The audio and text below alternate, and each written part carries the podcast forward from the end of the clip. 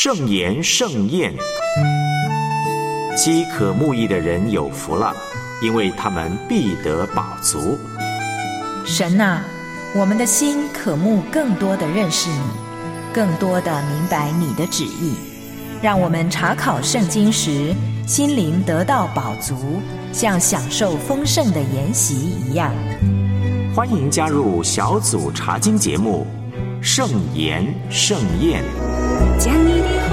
将你的话语写在金箱上，刻在心肝上。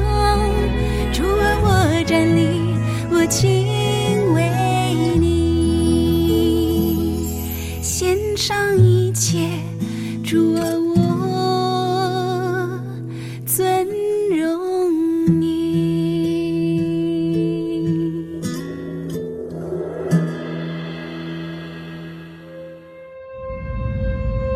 撒母耳，撒母耳，耶和华，请说，仆人静听。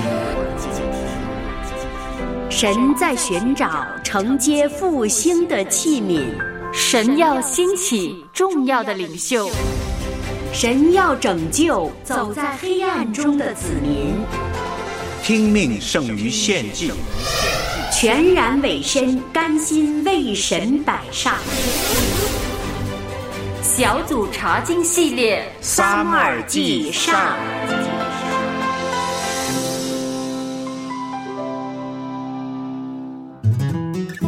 小组查经节目盛言盛宴，谢谢你今天的收听。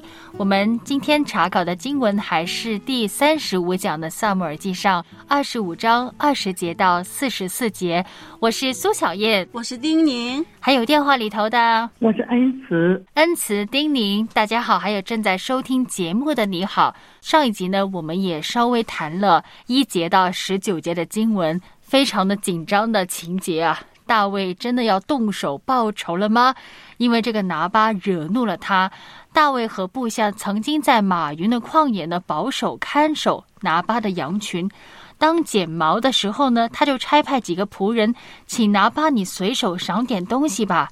但是这个粗暴吝啬的拿巴拒绝赏赐给他们，还公然羞辱，气得这个大卫啊带上刀，想要带上四百个人去他们家报仇。事态严重，这位主母非常的美丽，很贤惠。亚比该呢，赶紧送上赔罪礼，希望呢能够平息大卫的怒气。那么，到底事情会怎么发展呢？本集我们会看的是二十节到四十四节的经文。话说呢，这个人还没到，礼物先到，诚意十足啊。亚比该他骑着驴下山的时候，他碰到大卫，他首先的反应是如何呢？从他的举动呢，反映出亚比该怎样的个性还有心态呢？我先读一下这节的经文呐、亚比该骑着驴正下山坡，见大卫和跟随他的人从对面下来，亚比该就迎接他们。丁玲啊，亚比该他是怎样对待大卫的呢？亚比该可是骑着驴下山，他去迎接非常有诚意的，而且他是先让他的仆人带上了他的礼物。在二十节的时候呢，亚比该应该还是在驴上面的。对在二十三节的时候才下驴的。经文说迎接，虽然简单一个字，但你不会黑着脸去迎接别人的吗？是那肯定是挂着笑脸的，很大方、很得体的去接待一个尊贵的客人呢。一方面呢，希望礼物能够消消气呢；另外一方面呢，也说明我是主母。我在家里呢，还是有权利去调动拿巴的一些财产的。我送了那么多个礼物，代表我们这个家庭是很有诚意的，想向你赔罪的。真是一个有担当的女人，擅长以柔制刚啊！我们再往下看下面的经文呢。那么，当大卫听说拿巴对他的请求之后，大卫说了什么呢？上一集我们知道他很生气嘛，这里呢，你看看他决定行动之前，大卫说了些什么呢？恩慈，哦，大卫曾说：“我在旷野为那人看守所有的，以致他一样不失落，实在是突然了。他向我以恶报善，凡属拿巴的男丁，我若留一个到明日早晨，愿神重重降法于我。”在这个地方，他是被这个拿巴对他的不待见哈，惹动了他的怒气。他是昼夜为这个拿巴看守羊群和他的仆人，保护他们的生命的平安。但是他没有得到这个拿巴的善待哈，没有得到回报，以恶是对待这个大卫对他的善。拿巴因为他是一个愚顽的人嘛哈，他对待这个保护他的人没有以恩惠相待。所以惹动了这个大卫的怒气，他的态度不像对这个扫罗那样哈，这么的谦卑。他是看扫罗为耶和华的受膏者，所以他没有以恶对待大卫，而是以善胜恶。但是他对待拿巴的这个态度上哈，截然的不同，发动他的怒气，要消灭、杀死这个这个拿巴。嗯，也说明了大卫他在这样对待拿巴的事情上，已经被这个仇恨哦冲昏了他的头脑，他要发誓要杀死拿巴。嗯，是的，确实对待扫罗跟对待拿巴有截然不同的反应啊。我想大家特别留意二十二节，他说：“凡属拿巴的男丁，我若留一个到明日早晨。”后面这一句：“愿神重重降罚于我。”其实这句话呢，扫罗曾经也说过的，不知道大家有没有印象？在十四章四十四节，当时他不是乱起誓吗？打仗的时候不许兵丁吃喝，结果约拿丹在不知情的情况底下呢，他吃了蜂蜜，他的父亲就公然判决儿子说：“约拿丹，你定要死，若不然，也是这句愿神重重降罚于我。”同样的话，扫罗也说过：“我们真的务要警醒，无论在思想、在行为上面，不要给魔鬼留地步啊！我们往往就是把自己的想法强加在神的身上，哈，固执、骄傲的认为神也认同我的做法，神也会认同我现在的怒气，我要杀拿巴，神肯定会支持我的。不是的，不要合理化自己的想法。真的有没有想过呢？你如果真的去报仇的话，你是干犯耶和华的罪。”对拿巴得罪你，但是他的家人没有得罪你啊，他家的男丁都是无辜的，真的不要流无辜人的血。这里也给我们一个反思，我们务要警醒啊。好，我们再继续看下面的经文呢，二十三节到三十一节，很多很多的经文，其实呢说明亚比该正式进行一场调解，好像一个调解员那样啊。嗯，亚比该听见大卫的话后，他的言行举止。反映了什么呢？我们仔细看一下，分析他到底是在为拿巴去辩解，还是请求大卫你的原谅呢？丁宁，你怎么看呢？嗯，我觉得都有吧。当然，他先向大卫赔不是呢，对，是吧？啊，我主啊，他称大卫是主啊，他把自己当做大卫的奴仆。这一句话，我觉得首先大卫，我想他心里就心都软了。对对对，就是人家这样高举你啊，你看，愿这罪归我，都是我的错，因为他们是夫妻嘛，替她的丈夫赔不是，都是我的错啊！求你容婢女向你进言，要求你听婢女的话。你看，我主不要理这个坏人拿巴，他首先把拿巴归向了他是坏人啊，你是好人，对吧？嗯，这一下你就想，谁要这么对你说话，那你也不好说什么，对吧？他的性情啊，和他的名是相称的，他叫拿巴呀，他为人很愚顽的，但我主所打发的仆人婢女并没有看见。他说：“我主啊。”耶和华既然阻止你亲手报仇，那么所以呢，我指着永生的耶和华啊，又敢在你面前起誓说，愿你的仇敌和谋害你的人都像喇叭一样。他的意思说，耶和华会为你报仇的。嗯，你发现呢？亚比该他这么多节的经文内容都离不开耶和华，对，都离不开神的。所以你说他说服大卫停止这个报仇行动呢？首先，亚比该是一个非常敬畏神的人呢。对，我们先仔细看一下他有几个动作的。二十三节，他是急忙下驴的，在大卫面前脸伏于地叩拜呀，而且是伏在他脚下，好像一秒都不想怠慢的，与这个骄傲无礼的拿巴真的形成一个非常强烈的对比啊！而且刚才丁丁也说，他称自己是什么呢？婢女啊，婢女，婢女出现了多少次呢？从二十四节到三十一节，出现了七次。嗯，他称呼大卫是什么呢？主啊，我主啊，我主出现了多少次呢？十五次。他视大卫为一个非常尊贵的人呐。我想问一下恩慈啊，你觉得这个妻子有没有尝试为这个拿巴说好话呢？他也是尝试，因为他是愚顽的人，他做的事情与他的性格是相称的哈。他又喜欢在家里宴乐哈，大摆宴席，自己喝的酩酊大醉。他有求情的意思，不要让他犯罪，也是劝大卫不要因着这个愚顽的人而让大卫去犯罪，这是得不偿失的哈。嗯，因为只要你杀一个人，你就是犯了那个杀人的罪了。因为我们人都没有审判的权利，审判的权利只有我们的上帝才有哈。极力的在劝不要让大卫去犯罪。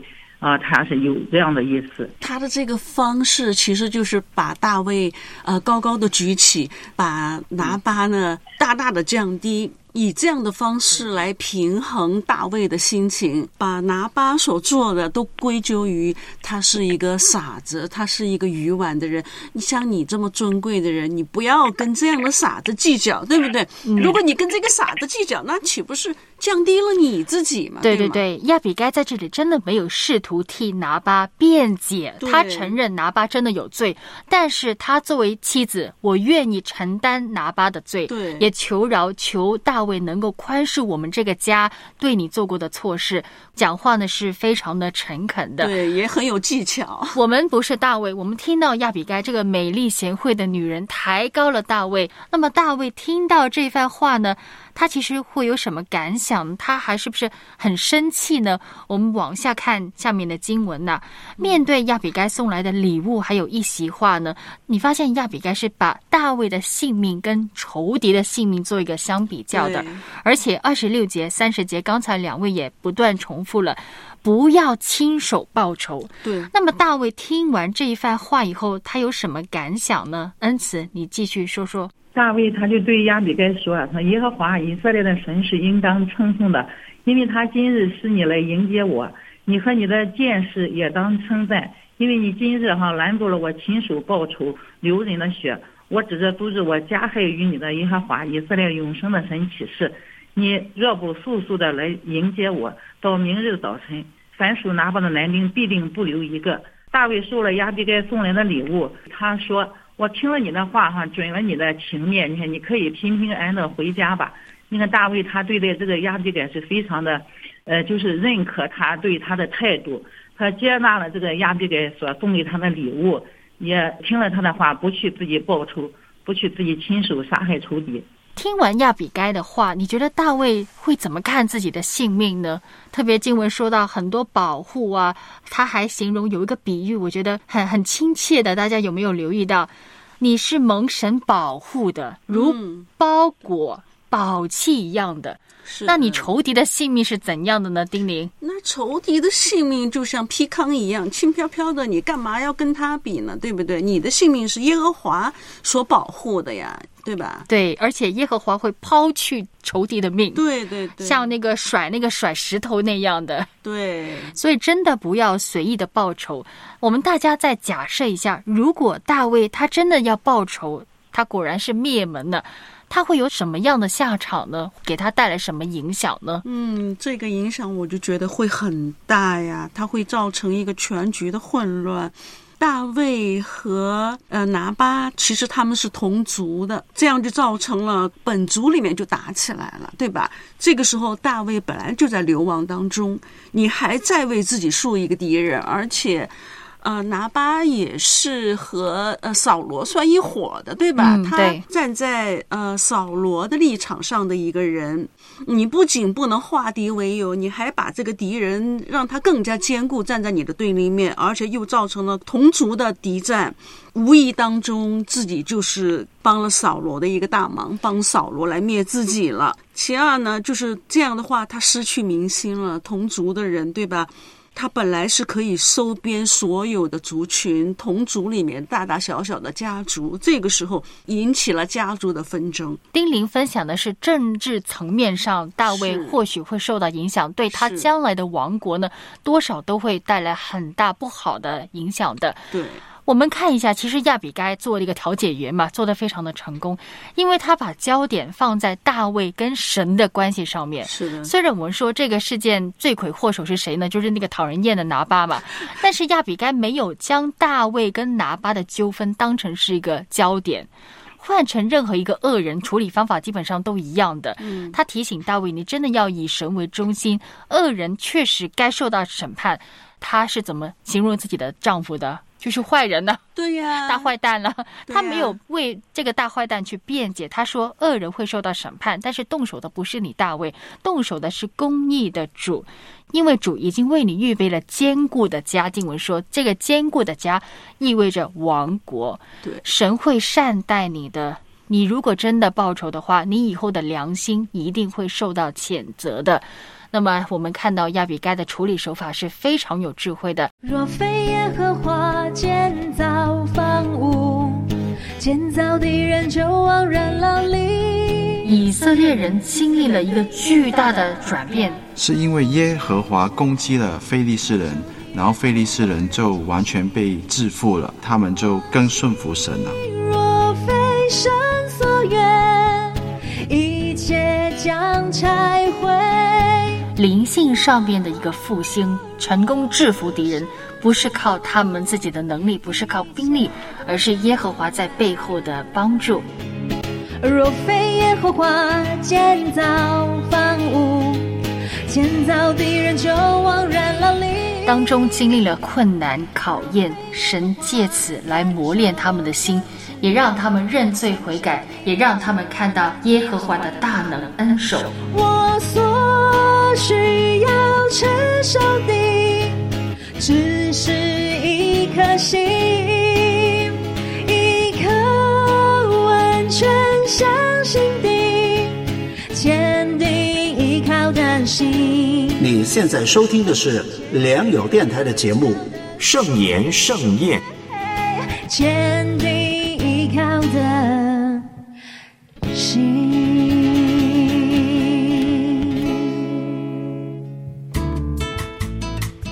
月前呢，我们看了《萨姆尔记上》二十五章二十节到三十节的经文，让我们知道亚比该是怎么调解、去修复这个破裂的关系啊。他提醒大卫，你要看重你跟神的关系，你不要做任何一件不讨神喜悦的事情，也千万要停止这个报仇的行动，否则的话，你的良心会受到谴责。而且，好像这里也让大卫确认，神为我预备王国，神也会善待我们。那么，在结束这番话之前呢，其实亚比该在三十节也说了一句话，他说：“耶和华赐福于我主的时候，也就是大卫的时候，求你纪念婢女。”为什么亚比该会说这句话呢？求你纪念婢女，这话蕴含了什么意思呢？恩慈，你怎么看呢？亚比该吧，哈，她是一个聪明的、一个智慧的妇人，哈。当时呢，她对大卫的态度是十分的谦卑的，不依从那个丈夫那个意思，哈。她清楚的，她知道神在大卫身上的计划，哈。请求大卫，让他就是将来以后坐上这个王位以后吧，要给他施予一些恩惠。就是说，大卫以后如果真的当王，别忘记亚比该我这个婢女啊，你要赐恩惠给我们，有点像约拿丹向大卫说的话，在他们的盟约，在他们誓言里头的内容。那么，丁玲，玲怎么看呢？这句话，他是在再次啊、呃与大卫确认，也是强调他在暗示大卫不要忘记他们之间的盟约。之前刚刚说了不少了，对吧？他怎么去劝解大卫啊、呃化解他们的仇恨？他知道他们之间的仇恨化解了，也就保住了他整个的家族。你不能流无辜人的血，拿巴犯了罪，不能因为拿巴我整个的家族都灭亡，对吧？我要保住这个家族。其实这就是亚比该这样去谦卑的去求大卫。不要去犯罪，不要去流无辜人的血，免得耶和华降罪。啊、扫罗真的就是背弃耶和华，耶和华才把他的君王最后转移给大卫。他同样让大卫不要再犯这样的错误。嗯，很多时候，当我们查考圣经，特别涉及到人跟人的对话呢，人讲一句话的时候呢，可能有超过一个的想法的，是有超过一个的动机的，所以我们不妨讨论一下彼此的看法。我看一些解经家他们的分析，或者一些弟兄姐妹的想法呢，这个是不是求婚的暗示呢？就像刚才丁宁说的，他觉得拿巴一定会死的，他被神审判是早晚的事情嘛。是但我不确定他什么时候会死，会不会是求婚的暗示呢？盘算着将来我真的做了寡妇的时候，你当王的时候。我能不能投靠你呢？你能不能够把我娶回去呢？就算不娶回去，我伺候你，我当你的婢女，也也总比当拿巴的妻子好，是我保？存我整个的呃家族利益啊，对吧？对对对我的家人我保全了，我嗯首先我自己也保全了这条性命，对吧？是，你看他后面，我心甘情愿当你的婢女啊，对吧？我不求当什么王后啊，嗯荣华富贵啊，最实际的也就是最底线的。是的，就算不当大卫的妻子，我当国王的朋友，我多少都能够拿到一些好处吧。赐恩惠给他，亚比该可能有这个想法。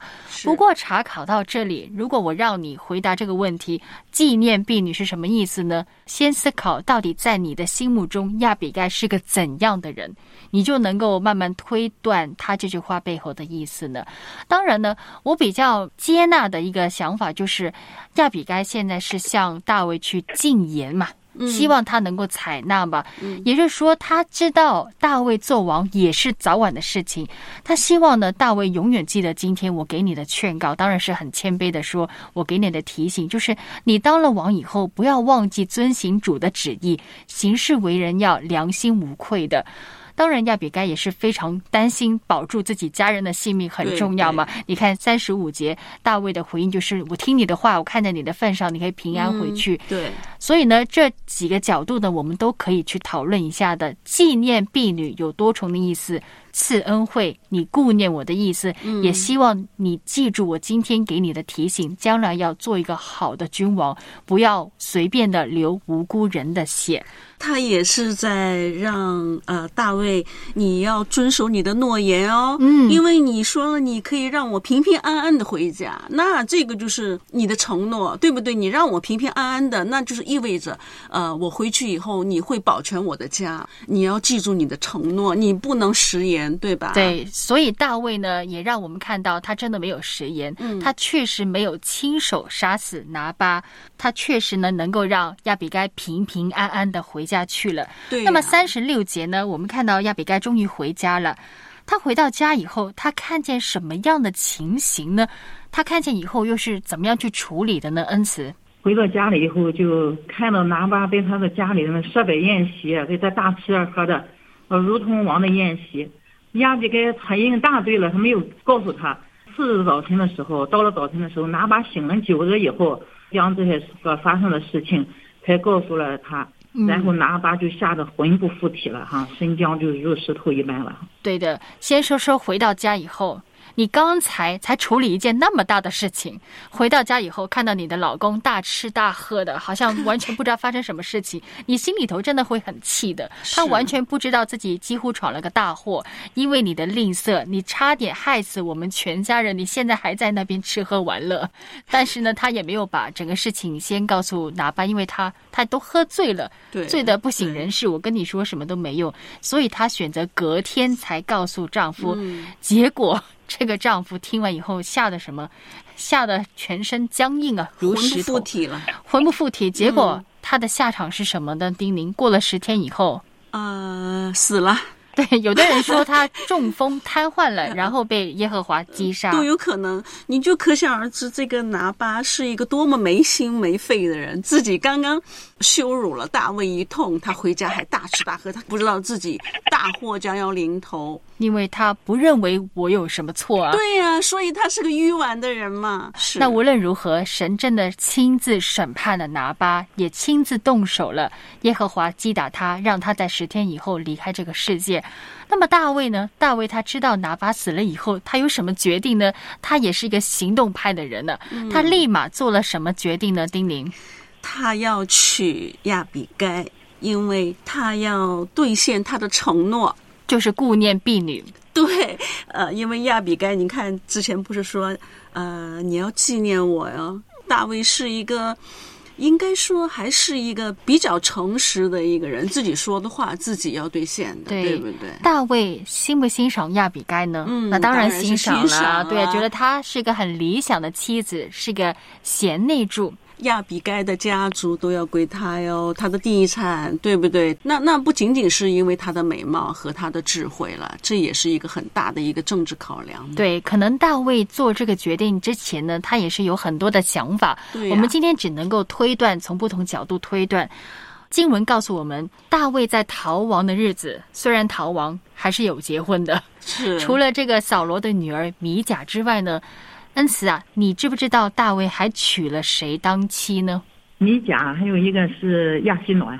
为什么大卫已经娶了米甲、亚西暖，他还要选择在这个时候娶亚比该呢？你的看法是怎样的呢？好像是这是古代那个晋东帝王哈那个风俗吧，就是多妻多子。但是呢，这不是神的心意，就是在旧约的律法上也是不允许君王夺娶嫔妃的哈。嗯，鼓励大家呢不要先入为主，把它看成是另外一件八事八事件。嗯，很多时候我们都觉得你娶寡妇嘛，但但这个单一事件呢，他没有犯奸淫，他最后也没有杀人呐、而且焦点是拿巴愚昧，他是个大坏蛋，然后神亲自去惩罚他，而且亚比该她的丈夫死了以后，她真的变成寡妇。如果按照当时的背景呢，寡妇有没有独立生活的能力呢？没有。坦白说，真的是没有的。是当然，你说她是拿巴的妻子，他们是加勒族的，加勒族有有些影响力的。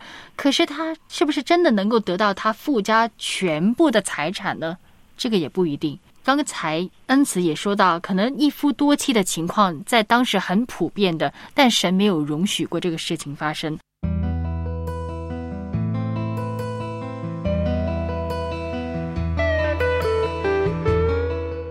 再读一下最后一节经文吧，嗯我们就能够谈到为什么这个世界好像跟政治、跟他将来统治的王国有关联的。嗯很大的关联。四十四节，扫罗已将他的女儿米甲，就是大卫的妻，给了加林人拉伊的儿子破提为妻。嗯扫罗千方百计的要阻止大卫当王，所以他切断了大卫跟王室的联系、亲属关系。是的，是的。就在这个时候呢，诶，大卫偏偏娶了这个在加勒族挺有影响力的一个寡妇吧。是我们可以预先看一下，其实，在萨姆尔记下呢，当时大卫首先是在南部当王的，嗯也就是加勒族分到的希伯伦地区来当王的。